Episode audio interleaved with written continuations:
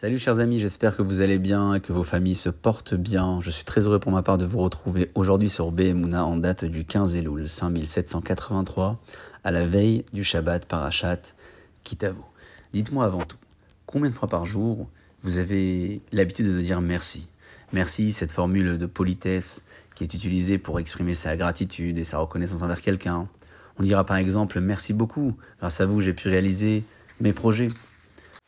Dans le chapitre 26, verset 2 du livre de Devarim, au début de notre paracha, la Torah nous impose, après être arrivé sur la terre d'Eret Israël qu'Akadosh Borou nous a offert, comme une forme d'héritage, d'apporter tous les prémices des fruits de la terre. Lorsqu'on entrera dans le champ et lorsqu'on apercevra le premier fruit, la première figue, on attachera dessus un guémi. Gémi, c'est une plante qui pousse dans les marais. Le mot Gémi fait référence, selon le Hadmour Rav Moshe Lev de Sassov, à Gedolim Maase Hashem.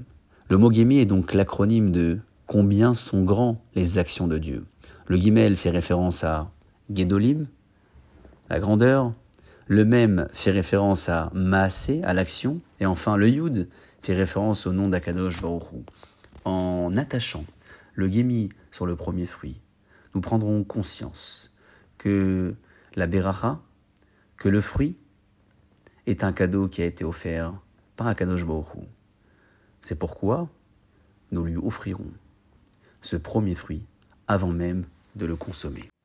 Chaque matin, en lisant le passage de Vaiver David dans l'office de Shacharit, nous avons l'habitude de donner quelques pièces à la Tzedaka.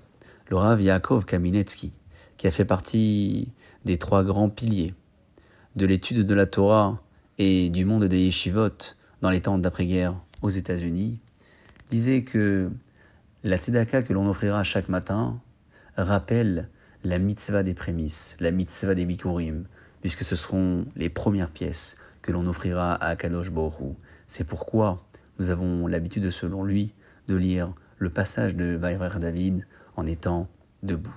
L'action du remerciement en étant debout prend peut-être une dimension différente. Alors si jusqu'à présent nous n'avions pas l'habitude de remercier nos bienfaiteurs en étant nous aussi debout, il est peut-être temps de changer. Sur ce, chers amis, je vous souhaite de passer une excellente journée pour vous et pour vos familles. Et je vous dis à très bientôt. Shabbat Shalom Umvorach.